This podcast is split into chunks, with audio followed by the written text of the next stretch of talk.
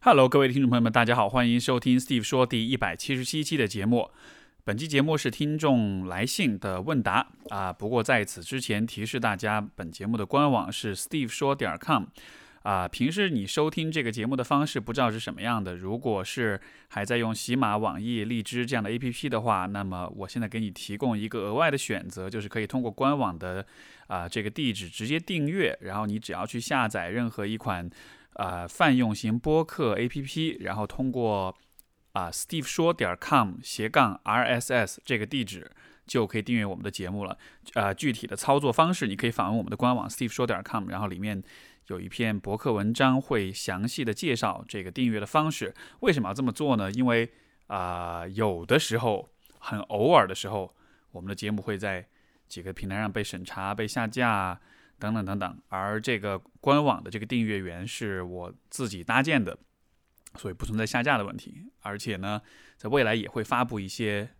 秘密节目，或者说是一些有趣的好玩的，专门给从官网订阅本节目的听众们收听的一些内容。所以说，如果你愿意的话，可以转到这个新的订阅源去。另外，也我还有另外一个播客叫做 Manly。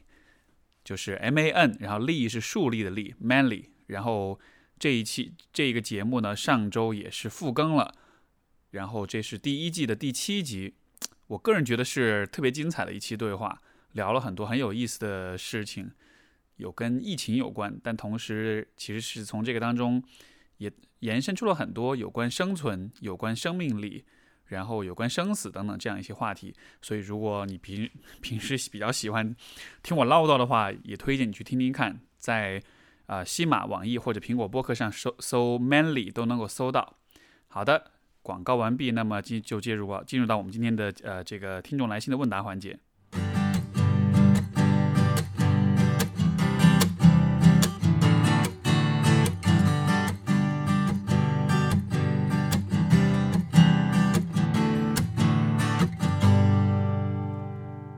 那第一封信来自，就叫刘同学好了。他说：“石老师您好，您好，首先向您表示感谢。一七年开始一直关注您的公众号，也会去听喜马的节目。啊，你的专业、温暖、治愈的文案以及理性的观点，不仅治愈，而且给了我很多的赋能。好，谢谢你。啊，其次想请教，呃，想请您帮忙解答一些疑惑。我专业是学法学的。”也在从从事法务工作，但人格偏向于控制型，就是民间形象说的老虎性格啊。但作为女生，似乎在职场甚至人际交往会显得有点柔软不够。虽然我表面上一直在校正，但有时候关键时刻就会体现为结果导向，缺乏耐心、急功近利的啊个性。我想系统性的学习心理学，这样不仅可以更好的了解自己，也可以帮助身边处于痛苦的人。然后发现全国心理咨询师考试资格。啊，资格考试已经取消。现在问题是，如果我想学习或者今后从事心理学，不知道老师是否有比较好的建议？OK，这么长时间了，终于有人开始问我这个做做心理咨询师的问题了，非常好。来，大型劝退现场现在开始。呃。其实经常会有人问我，说想入行，想做这一行，可能是受到看到我做的一些事情，或者是看到心理咨询这件事情的趣味性，所以说想要加入到这个行业中来。然后说实话，总体来说，大多数时候我都是以相对比较劝退的姿态在面对。为什么这么说呢？其实不是说这个行业不好，或者我不希望大家加入进来，而是说，其实人们在告诉我他们想要加入这个行业，想要做心理咨询师的时候。可能这背后都还隐藏着许多其他的问题没有理清楚。像刘同学的这个问题，我觉得非常清晰，就是，嗯，性格上偏控制型，老虎性格不够柔软，然后在关键时刻结果导向，就是好像这似乎是你自己在个性，包括在人际关系上面的一个，像是一个瓶颈，或者说是一个呀一个短板，呃。是不是对于你来说，觉得学了心理咨询，觉学了心理学这个部分的问题就解决了呢？人们想要做心理咨询师的时候，都会有这样一种幻想，就是我做了心理咨询师，我自己的问题就可以得到解决。甚至包括有一些人可能自己有啊一些心理问题，甚至也甚至是临床上的问题啊，然后呢，呃，会觉得我好像本来就是你本来应该做的是花钱去。求助、去吃药，或者是去做咨询。但是有些人就会花钱去学心理咨询的课程，然后变成咨询师。所以我那天前两天我还看到一个段子，就说心理咨询这个行业，呃。的解就是病人求助，医生的解药就是 你去你也去学医，变成医生，然后去救更多的人，这样子你的病就好了。所以，所以这其实是很多人带着一种幻想。然后，我是觉得，如果你是想要通过就是呃心理咨询去解决你自己现有的问题的话，那么我强烈建议你先放下这样一种期待和想象，因为你自己的问题是很难很难很难通过心理咨询。学心理咨询去啊去解决的，甚至有的时候你学了心理学，就不光是心理咨询嘛。现在大家也看很多心理学的科普呀，然后比如很常见的啊，说的像依恋关系啊、焦虑型依恋什么的。我其实遇到很多就是这样的朋友，他看了一些内容，看了一些书之后，然后呢就给开始给自己下诊断，包括如果你看的内容稍微深一点，就开始煞有介事的给自己做各种各样的分析。呃，这样的分析在一定程度上呢，它可以帮你了解你自己。但是，如果你的问题比较严重，啊，或者说你钻研这些东西钻得太深了，然后就是太太执迷在那个里面，太迷信这些东西了，它反而会给你带来一个反效果，就是它会变成你的防御机制的一部分，啊，因为像有的时候我会参加一些同行的一些，不管是督导也好，一些交流活动也好，或者是一些团体组织也好，就有的时候其实真的会有看到有一些人。啊，很直觉的、很直观的感觉，你能感觉到他性格当中，或者是他的人际交往当中是有一些这样那样的问题的。然后这些问题显然应该是去做一些调整、做一些优化的。但是你会看到这样子的人，他对自己的问题不是特别的清晰，不是特别的意识得到，然后反而是反过来侃侃而谈，去讲他认为什么问题是什么样子。就有就有的时候遇到这样的状况，其实我也觉得。在心里就是也觉觉得默默的 怎么说呢？觉得有点有点好笑吧。就是你用这样的方式的话，一方面他就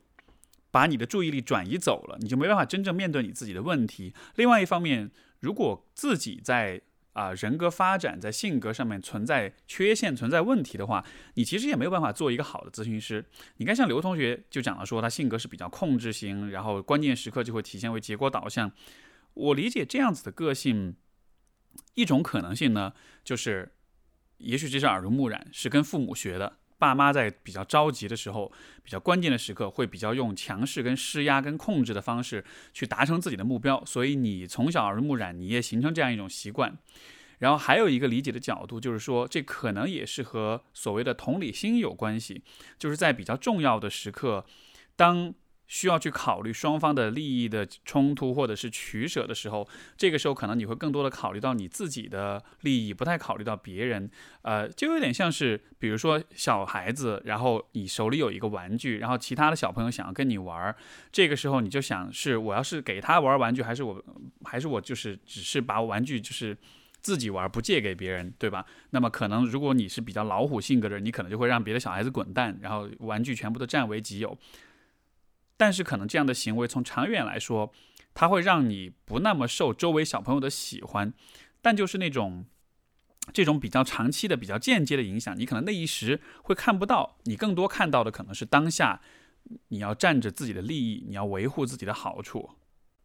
另外，你也讲到自己的柔软不是很够，然后就感觉性格比较硬一些。那我理解，也许这当中也意味着。你对于自己柔软的那个部分是是不太敢展现它的，可能你会怕自己显得比较弱，你会觉得这是一种示弱，这是一种会给别人把柄的这样一个过程啊。所以也许这样的性格背后可能是是恐惧，是对别人的不信任，是也许过往的人际经人际关系的这种经验给了你一些不好的回忆，所以说你对人的话你没法放松和敞开自己，就都有可能了。我不知道了，就我只是看到。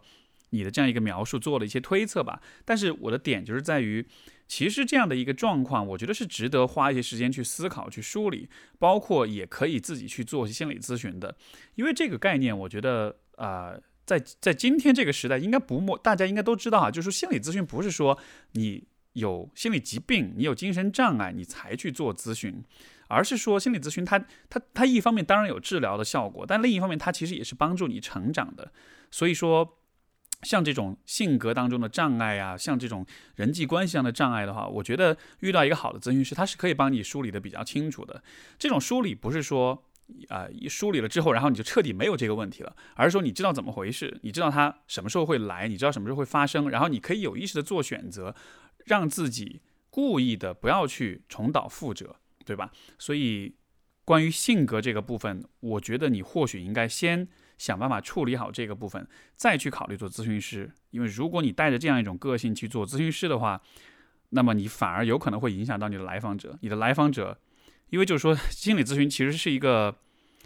他虽然也讲目咨询目标，但说实话，心理咨询的这个结果导向性，它不是那么的明确和清晰。因为很多时候，啊，这个结果在哪儿，这个目标在哪儿，其实是由来访者来决定的。所以，咨询师在咨询的过程中。如果很急于结果导向的话，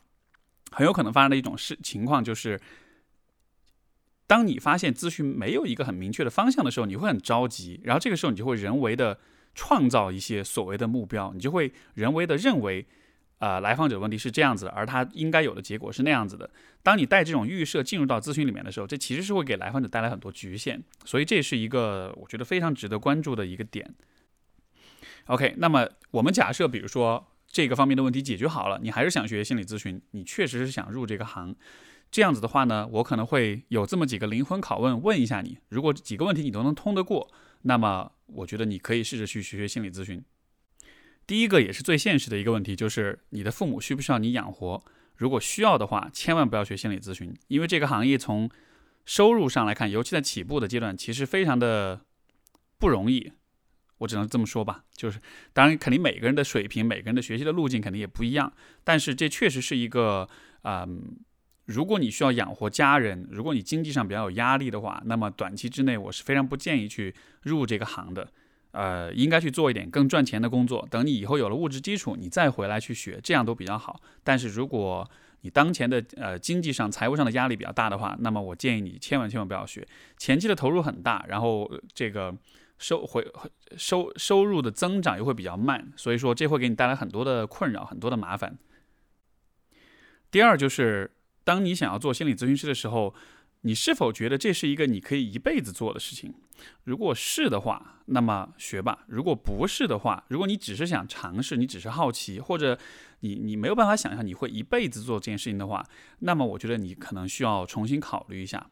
实际上，这不意味着心理咨询师就必须得做一辈子。但问题是在于，你带着什么样的态度走入这个行业，其实会决定你在，就是会会会决定很多小的事情，会决定你在做很多选择的时候会怎么样去选。因为说实话，咨询确实是一个，呃，需要很多的积累，然后呢，需要很多的思考跟洞察这么一个行业。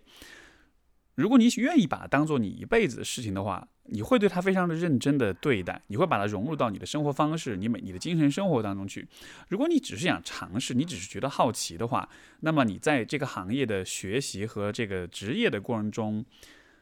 也许你的投入程度、你的关专注程度就会不足。那么这样的情况下，不好讲吧，可能会打点折扣。所以你像我，你问我的话，我觉得这件事情是。很我我很坦诚的答案是，是一个我不介意做一辈子的事情，啊，我不能保证是我一辈子都会对他非常的热情、非常投入、非常的专注，但是我确实不介意一辈子都做这件事情，因为我确实从中看到了它的意义跟价值。所以，如果你对这个行业有这样子程度的认同的话，那么你可以学。如果你不那么的了解，你甚至不是，你甚至都没有体验过咨询是什么的话，那么就先暂时不要下这个结论。最好的方式是你自己去接受咨询，或者说你可以去尝试做一些呃心理援助的热线的这种志愿者，参加一些相应的活相相关的一些活动，包括可以在网上看一看，就是各种标准病人的演示，就是有些咨询师他会邀请一个演员来演来访者，然后他们会做一个演示的这种啊视频。国内的网站我不确定有没有啊，但是 YouTube 上如果大家能英文好的话，有很多的这种演示的视频，包括一些大师、大师级别的咨询师他们所做的这种标准病人的演示，都可以看一看。看完之后，你就会知道说，哦，原来这是心理咨询。你然后你再看看它和你想象的到底一不一样。然后如果你不能。就是想象你这这件事情会做一辈子，但是你还是感兴趣的话，那也许你想要做的可能只是一种学习、了解，只是一种好奇。这样子的情况下呢，我的建议，一方面你可以看课本，呃，你可能会告诉我啊，课本好无聊，能不能看一点有趣的东西，公开课啊，知识付费产品啊什么的，嗯，也可以。但是说实话，那些东西看完之后没有特别大的帮助。我觉得你想要有一个对心理学有一个比较清晰的认识的话，还是需要去看课本。课本虽然很长，虽然看上去有点无聊，但是课本会给你一个很全面的介绍。这个相比于公众号里面或者是自媒体写的一些东西。就是真的内容要扎实很多，这就相当于你想要学医生，你是会去看丁香医生的科普文章，还是会去看医学院的呃这个学学生用的课本，对吧？是一个道理。所以呃可以找一些课本来看，这样的话可能帮助你对这个行业有更深的这种研究。然后如果你确实是发自内心想要做咨询师的话，这又涉及到很多很多的选择。那么我首推的一条路径，就还是说在有条件的情况下。去脱产读一个临床的硕士，如果有条件，最好是能够出国读，去北美读，或者是去香港、台湾去读。实在不行的话，国内的硕士、临床硕士的这个学位也是 OK 的。为什么我强调这一点呢？因为现在这个国内其实没有官方啊认可的呃心理咨询师的职业的这个认证。之前的这个劳动部的这个三级、二级的这个考试取消了，因为。这个考试它的门槛太低，太多人鱼龙混杂混进来之后，其实考了证，但是并没有呃职业的资格，所以我觉得这个我是认同这个取消的这个方式的，因为太多人混进来了，呃，而在短期之内是就这两年，其实这个问一直是一个我们行业很很热点一个话题，但是我认为短期之内我们可能不太会看到一个比较成熟的、比较成型的一个。啊，资格认证的体系，所以在这样子的情况下，真正的硬通货，真正的能够就是为你提供一定程度背书，能够确保你的专业性的认证，就还是学历教育。所以说，临床咨询的硕士学位，在我看来就是现在最有含金量以及最可靠的一个资质。因为你有了这个资质之后，你基本上去各大平台或者你要做咨询师，大家都会比较认可，因为会知道说你是科班出身，然后你接受过比较严谨的训练，你不是这种自己上了乱七八糟的课，然后自称是咨询师这样子的。这看上去会比较花时间，而且，嗯，可能涉及到会花比较多钱啊这样子的。但是相信我。这一样的一种训练方式，相比于你自己到处去上课，或者是报一些网络的这种课程，它要要严谨很多，要系统很多。如果你没有条件去读走这一条路径，你的次选的话，可能就是现在像简单心理，像其他的一些心理学的平台，他们也会提供一些这种长程的心理咨询师的培养计划，大约一般应该是一年半两年左右吧。但是大多数的这种课程，它其实都是网课，啊，然后呢？网课的授课效果，我觉得也比较有限，而且说实话，其实许多老师来讲课的话，他可能这些老师他虽然是大咖，但其实他很忙，所以说准备的课程的这个质量不一定特别的好。包括这样子的课程，它能够给你提供的实习的机会也比较有限，而且尤其是就是，嗯，这一类的课程，它不一定能够提供比较好的实习的机会。所以说，在读硕的时候能够上手做一些咨询，不管是模拟的还是真实的咨询，也都会有帮助。然后除此之外，我就没有其他的推荐了。然后就是各种什么考什么证啊，或者乱七八糟的。如果你只是想要考通过考证来变成咨询师的话，就是这是完全不可能的事情。因为心理咨询是一个很复杂的东西，它绝对不是考一两个证就可以考出来的。所以不知道这样子有没有劝退到各位？呃，我很感谢很多朋友们对于这个行业的兴趣以及想要投入的这种意愿。然后很多时候我也确实能够理解，大家带着很个人的动机想要走入这个行业。其实当年我走入这个行业也是多少是带着一些个人的动机进来的。但是就是这么多年走下来的话，你会发现其实大浪淘沙吧。其实许多人当初也是很有热情，但是慢慢的他可能会发现这不一定适合他，或者说他以后的路子可能会不一样啊。这其实也没有说一定是谁好谁坏，我觉得只是自然发展的一个过程。我主要劝退或者主要提示大家关注的一点就是。不要认为你选了一个行业，你你做了一个职业之后，你生活中的很多问题就都能解决。因为这种 magical thinking 这种这种奇迹式的这种思维方式，其实许多人都有。我们都认为自己的问题可以通过某一个决定来帮我们化解，但是通常来说这是不可能的，因为问题往往都很复杂，需要时间，需要耐心，也需要你在。黑暗中，在模糊性当中，在不确定性性当中，慢慢的摸索，然后才能够解决。所以说，对，这就是入行的大型劝退。希望对刘同学也对大家有启发。这个说了好多，感觉因为是说到自己的专业，所以一下子情绪调动起来了，滔滔不绝。好，我们第二封信，他说：“我想我面临的问题是自卑加上完美主义，表现出来的结果就经常性逃避问题。”嗯，我作为一个交流项目的研究生来美国半年多了。来之前我其实没有想很多，就想出来体验一下。到了之后才发现，这边学生对于学业都很有自己的主见，每次开会都能紧跟着思路立即思考，还能提出很有见地的问题。但我本身读研究生就是随大流，听从家里建议来的。我对自己的研究其实没有多少热情，就是想混个文凭，以后找以后好找工作。所以在专业上我投入的时间不多，更不要说有主动的思考。现有的知识是这几年逐渐被动的积累的，所以我在开会的时候基本上提不出什么见解。加上我也觉得自己没有准备好的话就提问，英文可能说的磕磕巴巴的。今天又是例行开组会的时候，老师其实在前一天就发了邮件，让我们准备几个想法开会讨论。啊，我怀着侥幸心理，什么也没有准备。到了开会之前，我才感觉到强烈的紧张，临时下载了一个呃虚假来电的软件。刚开会二十分钟我就用了，本想一走了之，可是走在路上。想给老师发一个邮件请假，又想想不太好，又走回又走回会议室。接下来临到我要发言之前，我又打开了虚假来电，再次逃了出来。这一次组会的两次出逃，让我意识到我的自卑已经对生活产生了影响。回到以前的生活，我其实一直是一个经常逃避的人。比如，只要聚会里有我不喜欢的人，我就不去参加；只要某个场合有一点让我难堪，我就不去。某个任务看起来很复杂，我也会一直拖着不做。后来渐渐的发现，可能是由于自己的自卑，啊，我想如果自信一点，也许这些就就能改变了。我的自卑可能有两个来源，一个是我从小就胖，二是我爸爸在教育我的时候总是很凶。我想知道这样的情况如何自我调节呢？是否有必要进行心理咨询呢？呃，这位同这位朋友其实已经有分析自己的自卑的来源，不知道大家听了是什么感觉啊？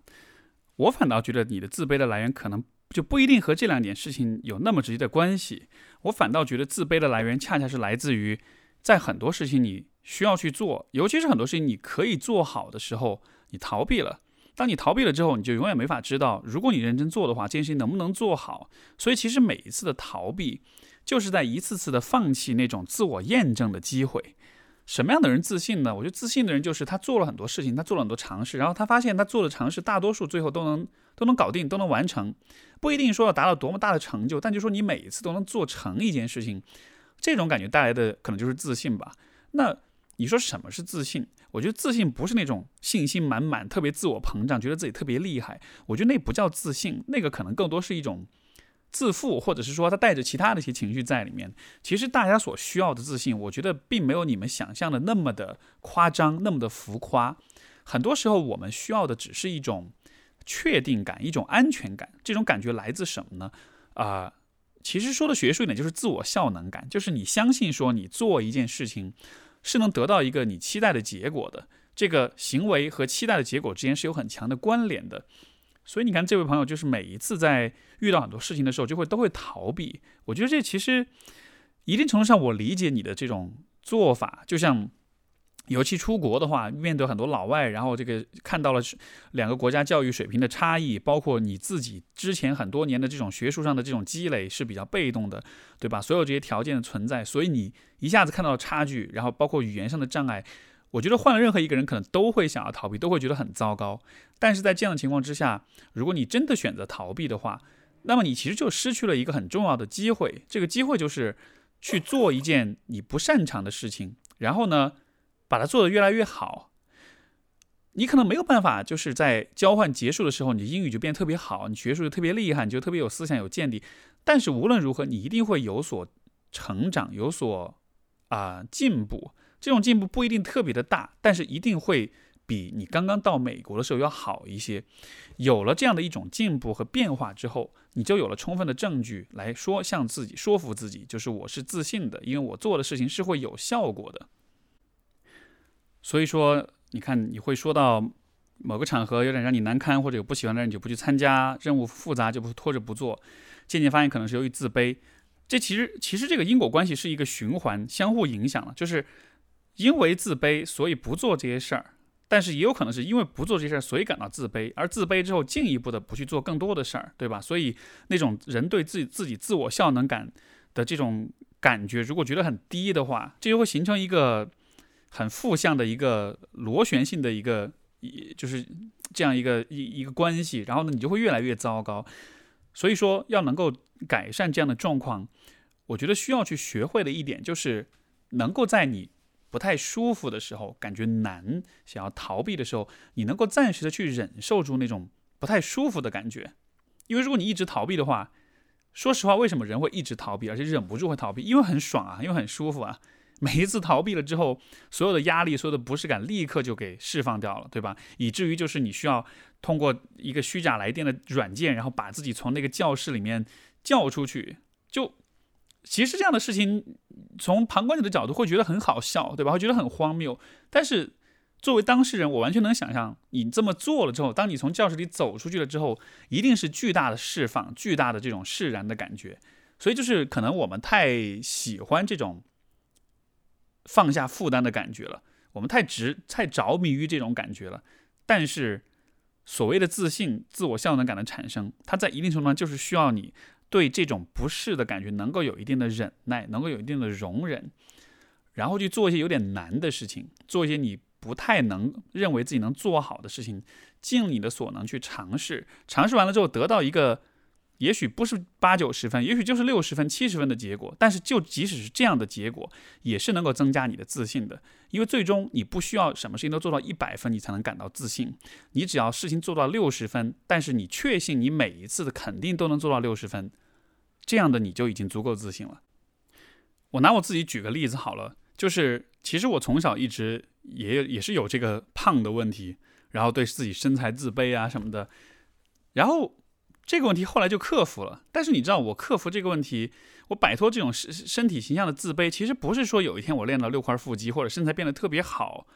而变得很自信，而是我慢慢的发现，如果我比如说我胖起来了，我脂肪堆起来的话，我如果花那么一周两周的时间认真的做些运动，注意一下饮食，我就能够控制我的体型，我就能让自己稍微瘦下去一点，所以最终让我对。这个问题感到有信心的，不是我已经达到了一个理想的状态，而是当我发现我是个能够掌控这件事情，我做的事情一一定是能够得出一个理想的结果的时候，就是因为你大家知道减肥这件事情，确实它不是说你今天一节食，明天就立马瘦，对吧？啊，这个很多时候身体是会有延迟，有的时候我像我自己的话，我的观察大概是一周一周半到两周左右，你坚持在这一个时间段里面去运动，去注意饮食，你的。这个体型就会开始有变化，体重也会变，体型也会变。就是当你发现这样一种你的行动和结果之间一种非常可靠，就是屡试不爽的这样一种联系，这样一种关联性的时候，这就是自信的来源。所以，自信真的不是一个需要你完美了才能有自信的感觉，它其实就是一种确信自己的行为会带来理想的结果。所以，我觉得可能也是需要把。你对自信的那种理解稍微有所调整，它不是一个非常浮夸的，一切都很完美，人生赢家那才叫自信。这个背后其实涉及到我们对自己的这种期待。我觉得，像比如说有人会有完美主义，这完美主义是什么意思？就是是怎么产生的？我觉得也是类似的状况，就是很多事情你做了之后啊，其实你做的足够 OK 了，但是你对自己的期待是你要做到很完美。你觉得好像只有完美了之后，你才能真正认可自己，才能才能感到自信。就像比如说，有的时候我去参加一些活动，做一些演讲啊这样子的，我觉得这个情况可能大家都会有。我演讲下来了之后呢，会回想一下自己做的如何，然后会感觉到嗯，准备的还不错，讲的也 OK，但是有很多很这样那样的小问题，但是有很多很多很多事情是有点小遗憾，有点没有发挥的特别好，或者是这样的。包括我录录播客、录节目也是。有的时候说了一句话，觉得哎呀，这话说的不太好，或者这个地方嘴巴舌头打了一下结，一下没说好，怎么办呢？要不要回去继续继续说，重重新录一遍呢？但如果你那么做就很麻烦，对吧？所以很多时候，其实我也会面对这样一一种挑战，就是我们好像是觉得事情应该是完美，那才是对的，那那那才是常态。但是可能我们真正需要接受的是，如果你能让你的常态是你经常性都能达到六十分。你都能及格，你都做的还不错，还 OK，这就是常态了。在常态当中，你偶尔能够有八九十分，这才是常态，而不是说常态是八九十分，然后你偶尔会掉下来六七十分这样子的。所以就是当我们不管是完美主义也好，是自卑也好，嗯，这样一些状况，我觉得很很有用的一个方一个问一个方法就是，就是去 check your assumptions，去检查一下你的假设，你对自己的预设是什么样子的。你看看你预设是不是放的特别特别的高？如果是的话，那么你就要小心，有可能我们拥有很高的预设，是因为这样的预设给我们带来快感，它容易有一种幻觉，觉得啊，有一天我是真的可以那么厉害的。但是你设那么高的预设，到底是因为这样子你就能够真的比较能够达到，能够实现你的目标，还是说这种预设是有点抬高自己，是通过一种像是自己给自己的吹捧，然后来感到自我感觉良好？如果你很喜欢给自己很高的预设的话，那么有可能这种过高预设本身也是一种逃避行为，也是一种很鸡贼的一种啊，这个比较走捷径的这样一种自我欺骗的方式。所以，我所倡导的一种自信，就是你给自己定的目标不会特别特别的高，但是你能确保每次都能完成，你能确保自己的表现是稳定的，你能确信说，不论你做什么事情，你都能达到一定的效果。我觉得有这样的一层，其实自信就一个人的自信基础就已经很稳了。啊，我们的下一封信来自一位没有署名的朋友，他说：“Steve 老师好啊，看了你的很多文章，分享很多事情，才意识到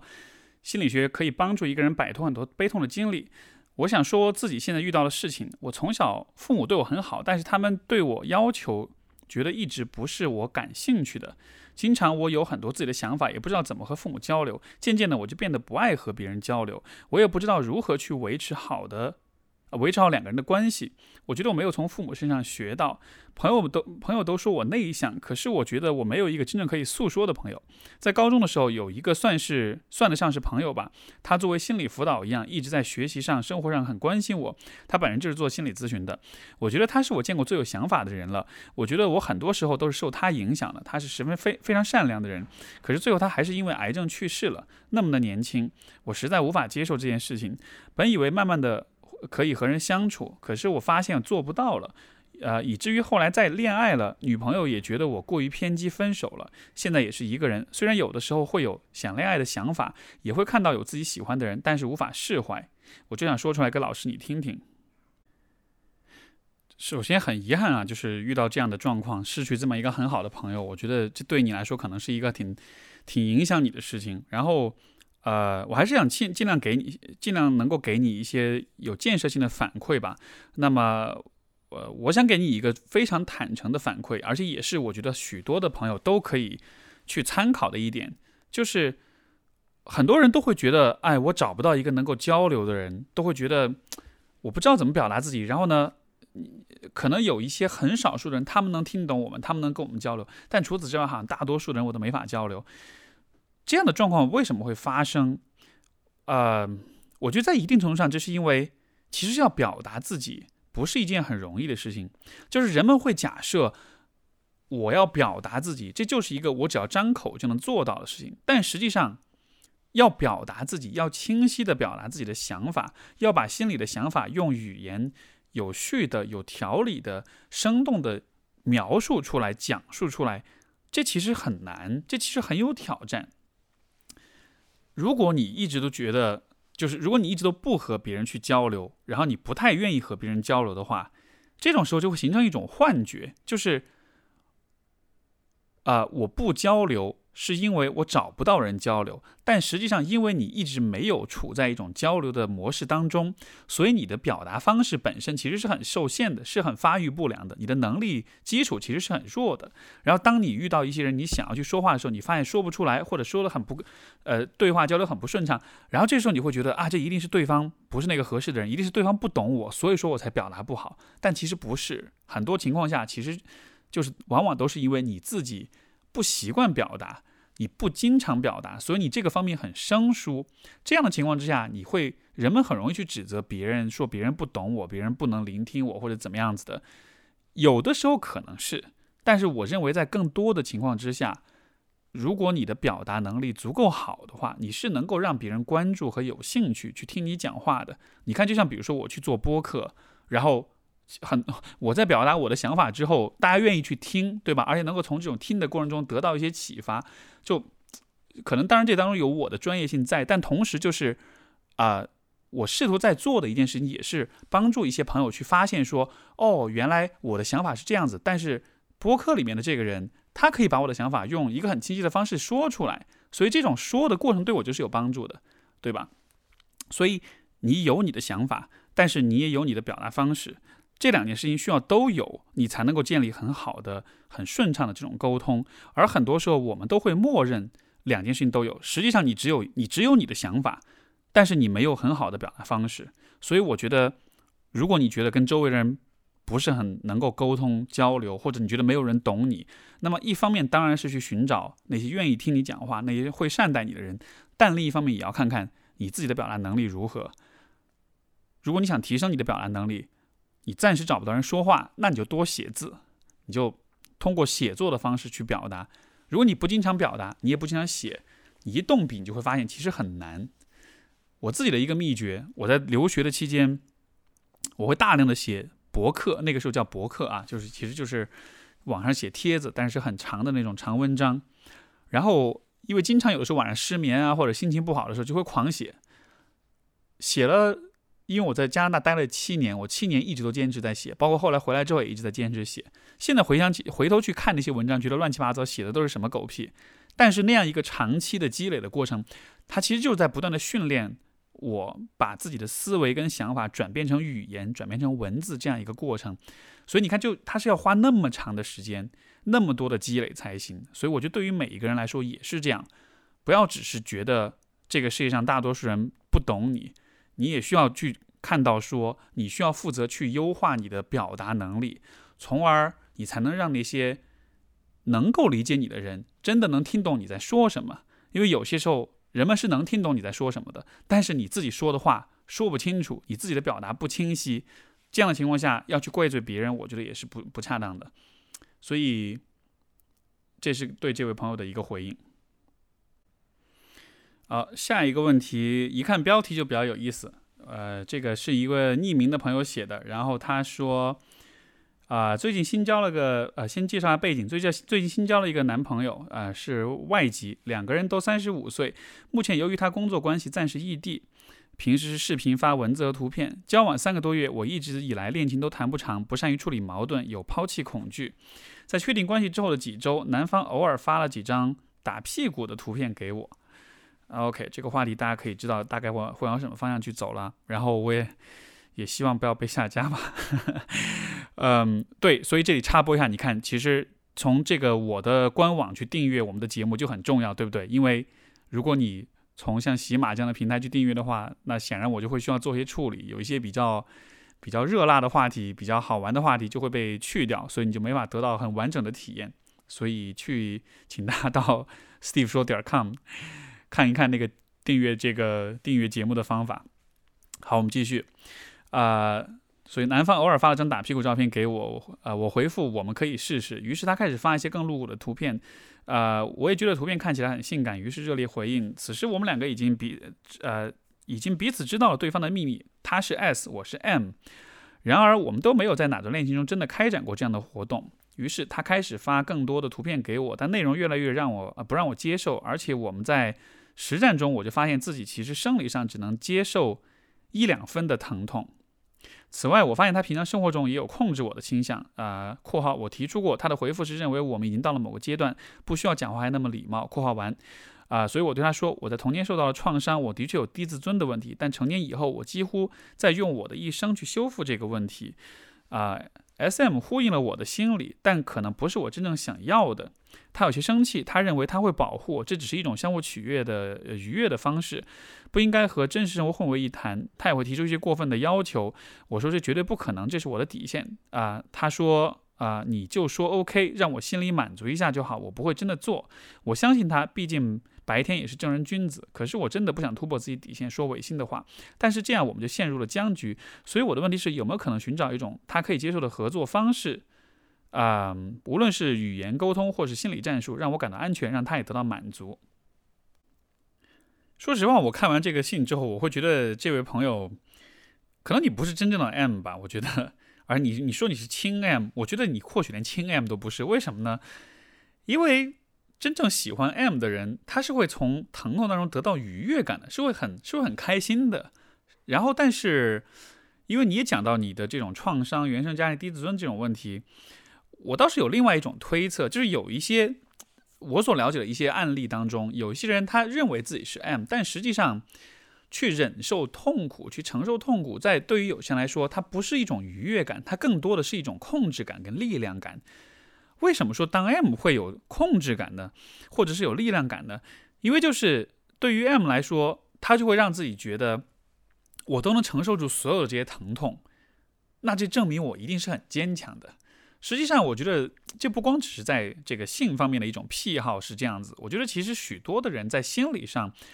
都会有这样一种倾向，就有的时候我们会有一点有意无意的故意让自己受苦，然后那个受苦的过程我们会觉得很爽，对吧？为什么爽呢？因为我们会觉得啊，我能承受住这些痛苦，就感觉自己很有力量，感觉自己是无法被伤害的，这样子会带来一种很扭曲、很异样的一种安全感。这也让我联想到，比如说，啊，所谓这种就是 passive aggressive，就是，嗯，所谓的被动攻击型，对吧？也包括冷暴力这样一些行为。我觉得所有这些行为当中，都带多少都带着这么一点点的那么个意思。你像比如说被动攻击型的人，我我拿我自己举例子好了。像我在小时候，我其实很喜欢做一件事情，就是爸妈或者老师训我的时候，我就不说话，然后沉默。然后一直憋着不说，然后我一我沉默了之后，对方大人就会更加的发火，会更多的骂我，然后然后我会继续的沉默。这个沉默当中，一方面当然有一种快感，觉得我通过沉默让对方更恼怒了，这是在惩罚对方，好像好像我就会更有力量感。另一方面也是一种带着一种有点很微妙的感觉，就是你看你怎么骂我，我都可以毅然不动，我都可以呃。站在这里去迎接、去承受这一切，所以说就是这样一种行为，呃，它确实会带来一点点的力量感和安全感。所以类似的一个道理，我也不知道对于这位朋友来说是不是啊，你的在这个当 M 的过程中，其实也会有那么一点这样的一种心态，就是对这样的一种啊伤害的打引号伤害的这种承受，或许能让你在关系中感到是。是有力量的，那但这只是一种推测啊，我只是看到这之后所想到的一点。我觉得另外一个更啊实际的、更实操的一个问题就是，不管是 S H M 这个，如果你感兴趣，其实你可以去了解一下这样一个社群，他们的一些这种规则或者他们的一些传统吧。就是呃，我所了解的这个社群所非常重视的一个传统，就是这必须是一个双方都愿意的事情，就是你是发自内心的喜欢才能去做。如果你已经表达出你不是那么的喜欢，嗯，这样的情况之下，对方不应该强迫你，因为如果你强迫一个人去，啊，去去接受一些就是他不喜欢的事情的话，那么 S N M 这件事情和这种呃家庭暴力、性别暴力其实就没有区别了。所以这个社群他是很在乎说，他们把自己的癖好和这种关系中的这种暴力跟施虐做。很明确的区分，这必须是一个双方都认可、双方都喜欢做的事情，所以我不认为这是一个有什么方法让，呃，什么沟通、语言沟通或者心理战术的问题，而是现在你们遇到的是一个很底线的一个问题，就是你觉得你是 M，但有可能你不是，他觉得他想要和你做 SM 的这种啊伴侣的关系，但实际上他自己并不理解 SM 这个啊这样的一种。关系应该遵从什么样的规则，也不懂得尊重你的想法跟感受。最后，我也想说，通过这种让自己吃苦、让自己受苦的方式来感到啊有力量、感到强大，其实这也是一个有点投机取巧、有点走捷径的方式。但这种方式，它就和前面那位朋友通过手机软件给自己打电话，然后逃出教室是一个道理。它能带来一时的呃。自我感觉良好，但从长远来说，它其实让你失去了许许多多真正能够成长的这种机会。如果一个人要变得有力量，要要成长的话，他是需要经过一个有点痛苦的过程的。所以说，用这样一种啊暂时有效的方式来让自己感到自我感觉良好，同时牺牲的就是自己真正成长的机会。所以，还是不要去走这样的捷径。如果是有童年创伤，如果是有低自尊问题，那么想办法做咨询，想办法直面这个问题。想办法花时间啊，认真投入你的精力去直面它，去处理它，然后去让自己真正感觉到这样一些问题，我是有足够的勇气去面对它的。而且我觉得这很有意思，就是当你其实选择去直面一个问题的时候，你就已经更有力量了。因为如果你每次都逃避一个问题的话，有可能这个问题你其实是能承受住的，但是你的逃避行为会让你觉得我好像是弱的，我好像是不行的。就是当你停止逃跑，当你停止逃避的时候，你这个停下来的行为本身，其实就是对自己的一种鼓励，甚至说可能是一种认可。就是我不需要逃跑，我是可以停下来的，我是可以去面对这个问题的。所以这是这封信。下封信也是来自一位匿名的朋友，然后呢，他说：“哦，没有，他说我叫肉肉，我看见了，经常听您的节目，喜欢去也喜欢去探究亲密关系、自我认知方面的内容啊。但最近在亲密关系和关系和自我重塑中遇到一些困惑，想听听您的建议。”一个月前结束了一段糟糕的恋爱关系，原因是对方存在欺骗的行为。我们因为滑雪认识，相互吸引，在彼此接触的过程中，我认为他能给我我想要的那种情感状态，所以鼓起勇气接受他的追求。在确认关系后不久，我们发生了亲密接触，我很我也很享受这个过程。但是在半个月左右的时候，我们俩感情出现了问题，我经常感到不开心，没有安全感，心里产生落差感。这种落差感可能来自于他的说话方式、对我的态度等等。我去阅读大量的文章，探究出现的出现问题的原因，到底是因为我自己的不安全感，还是对方的原因？在这中间，我曾经和他平静的沟通过，希望了解他的想法，并表达我自己的感受。但对方的回应是觉得我们对生活的期许不一致，他觉得我可以找到更好的。我读到这里已经心里已经开始笑了，但是就我等一下等一下再回再做我的回应吧。OK，后面他说他需要去调整自己的状态，并表示还想继续在一起。当时我也尝试着去告去鼓励他，告诉他我们可以改变相处的模式，找到对方都能接受的相处状态，可以一起努力。就是在我们沟通完第二天，他说他要去呃去帮朋友忙，我很信任他，就让他自己就是呃我很信任他，就让他忙自己的。但是我去和朋友逛街的时候，去看到他和别的女生在一起。当面碰到后，他没有解释，只是告诉我让我先回去，后续再跟我解释。然后转身去和女生吃饭了。我试图和他当面沟通，他也没有给我一个明确的解释和说明。态度还是很不耐烦那种。我告诉他，希望他给我们的感情一个交代，明确的告诉我不要继续做选择之后需要承担相应的责任。后续他告诉我说对不起，他不知道应该怎么去思考。我知道他已经做了选择，所以我认为我们的关系结束了。当时还没有删联系方式，但是当晚他又觉得自己做错选择，来求我原谅，给原谅他给的给一次改正的机会。我思考后并没有回答啊，并没有答应。他后续又纠缠了很久，不断的发信息，楼下等我之类的。我也和他当面说过，不会再给机会了。希望我们过好自己的生活，学会放下，不要再去纠缠谁对谁错。他持续的认错、道歉、纠缠，让我感到困扰，同时又心软了。但是我还是坚持了自己的想法，没有复合。啊，太好了，为你鼓掌。读到这里的时候很开心，因为在我的内心，我无法接受他转身就走，不在乎我感受的瞬间，对他没有信任感了。后续他同事。呃，后续在他同事（括号我朋友）（括号完）那里听到一些恶心的事，他在他同事面前隐瞒了我们的恋情，碰到了那个女生是他同事，一直追求他，他也是不主动、不拒绝，也不和他在一起的状态。听到这些，我感觉我内心深处对别人的信任都崩塌了，受到了欺骗，对自己曾经的心软感到羞耻，开始反复思考自己是不是招渣男体质，因为原生家庭的影响（括号父母两年前离异）（括号完）我自己一个人在城市生活，但但生活很独立。遇呃遭遇了这样一段感情后，我开始陷入自我怀疑，不知道自己想要什么，也不知道自己该怎么去调整心态。之前的我惧怕亲密关系，鼓起勇气去选择之后，又遭遭到了重创。我不知道应该怎么去面对，觉得自己好像不不值得被爱啊，怎么总是遇不到合适的人，好像人性没有信任感了。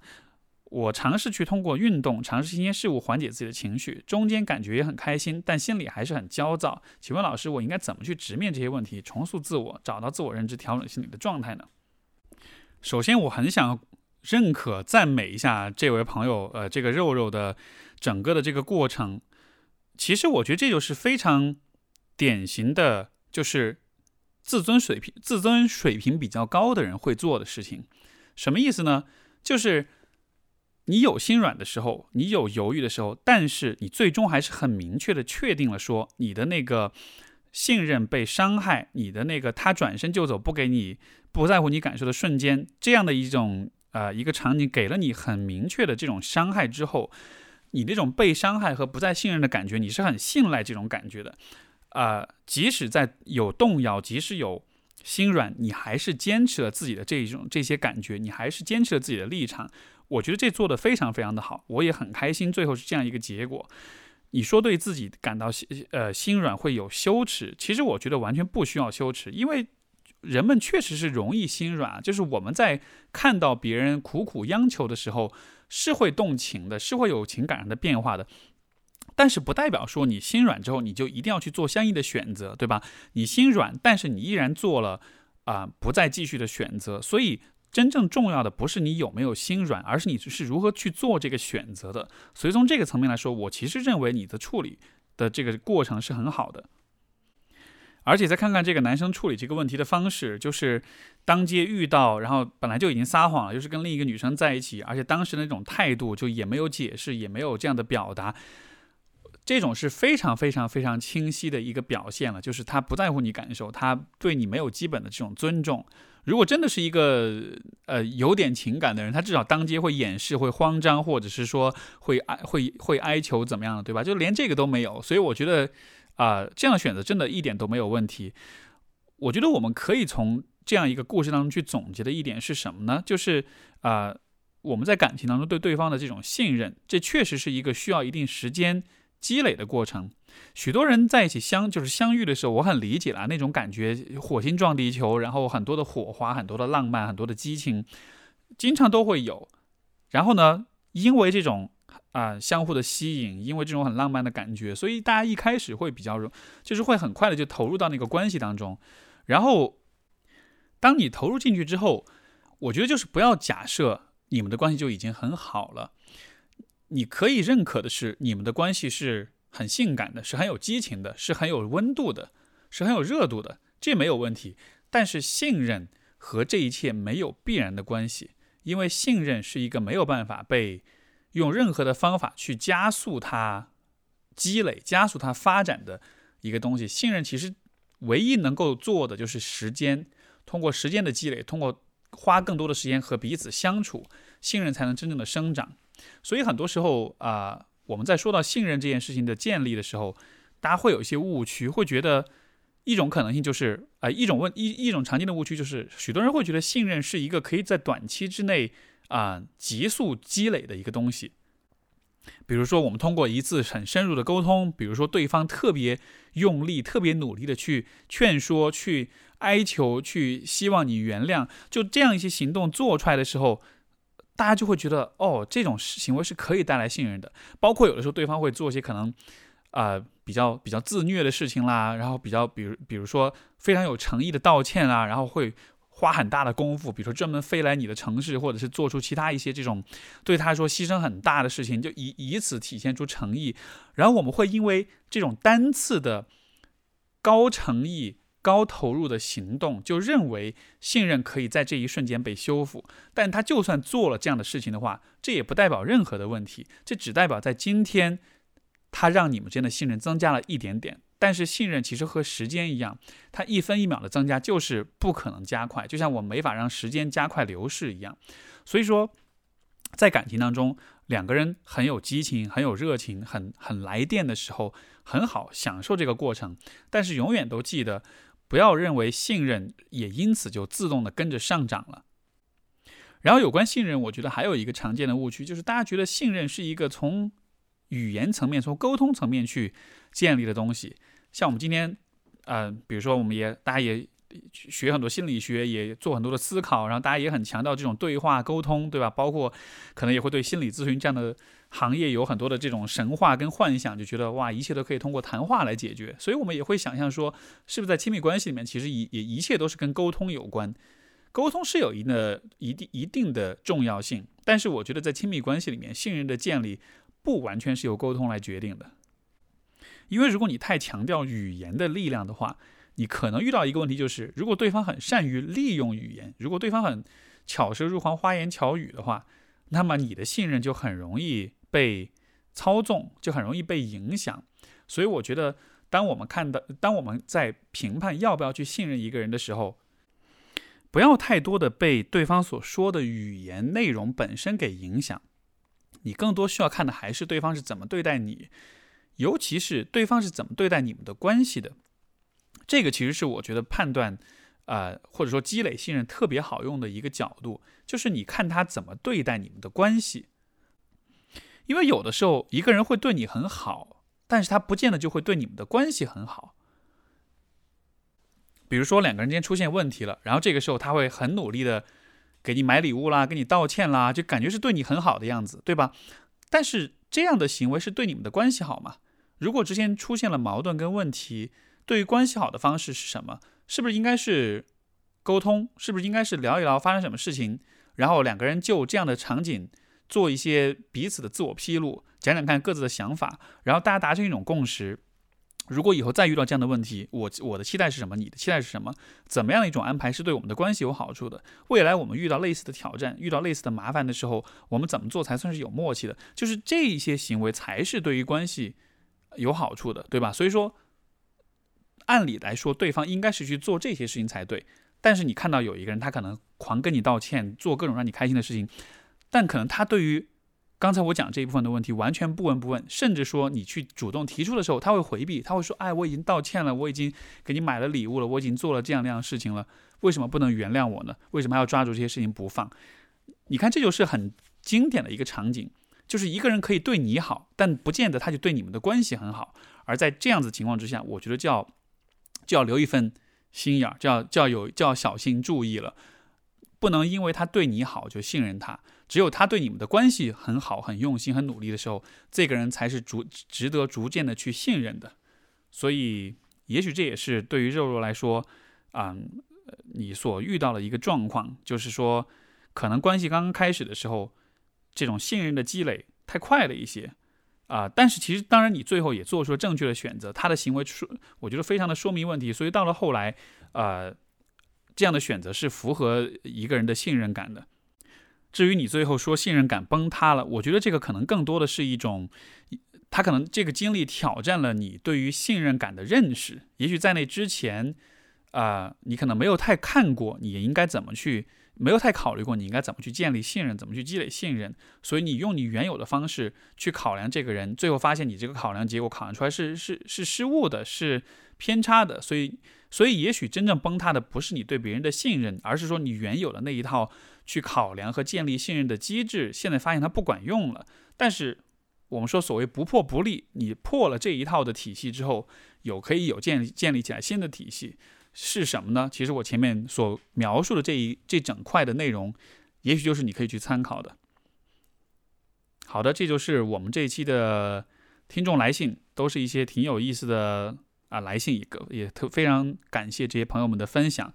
那么我们就下期节目再见啦，好，拜拜。